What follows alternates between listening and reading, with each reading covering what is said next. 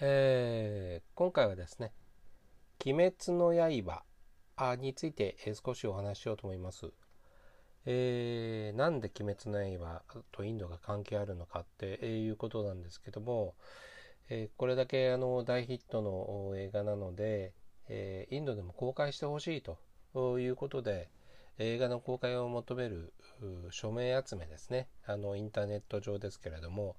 で、えー、たくさんの人があたくさんの犬の方が、えー、署名をしているということなんですね。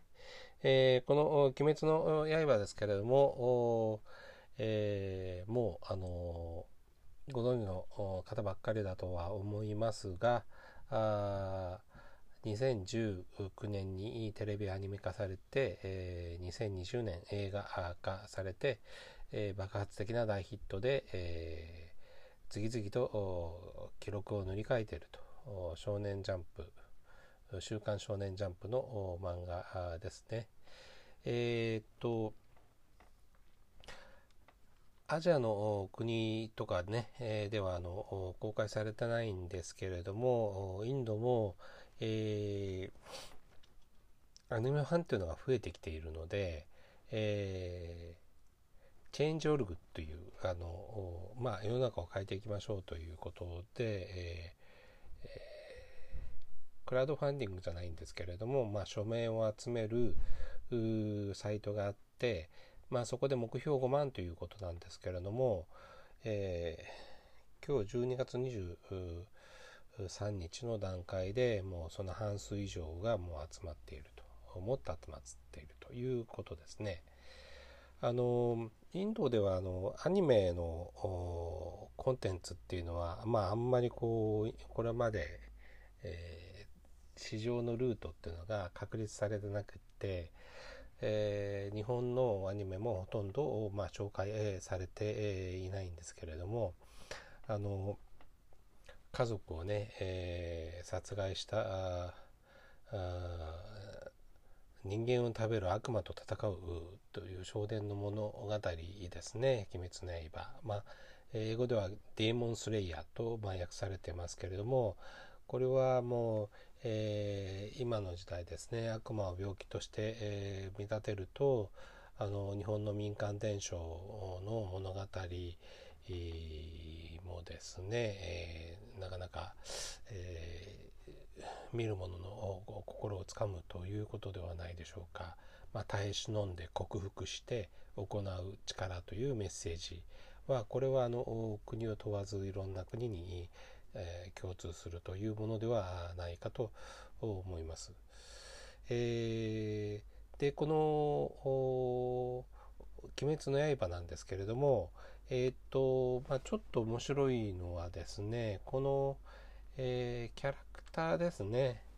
えー、鬼滅ですけども、えー、鬼神っていうのがですねあの、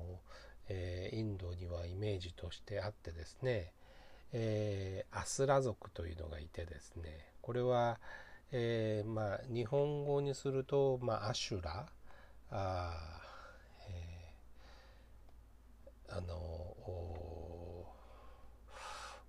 よくあの仏像とかね、えー、そういうものでも見るものですけれどもまあ輪廻伝承の中の一つですね。仏教を守護する、まあ、神格的存在のまあ一つですね、まあ、鬼神の一つですね。鬼の神なんですけれども、まあ、これは日本でも、まあ、法隆寺とか興福寺とか、まあ、いろんなところにまあ残ってるんですけれどもそういったこう鬼神のイメージですね、えーとまあ、重なる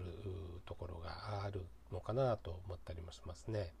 まあ、アスラっていうのはあの、まあ、俗にはあのスラあ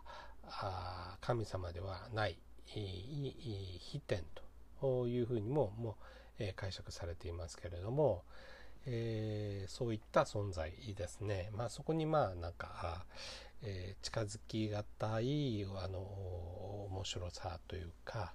えー、興味をそそられる部分っていうのがあるんじゃないかと思います。でアニメというジャンルもですね、え、今まではもうあのインドではあのほとんど普及していなくて、えー、まあ、ドラえもんとかガンダムとかそういうのをあのいわゆるアニメっていうのを、えー、インドの人があんまり目にすることはなかったと。まあ、唯一あの再現の動きとしてあの例外的に、えー、注目されたのが、まあ、天気の子ですね新海監督の。まあ、これはですね、えー、っと同じように、えインターネット上の署名ですね、インドにでに来てください、公開してくださいと。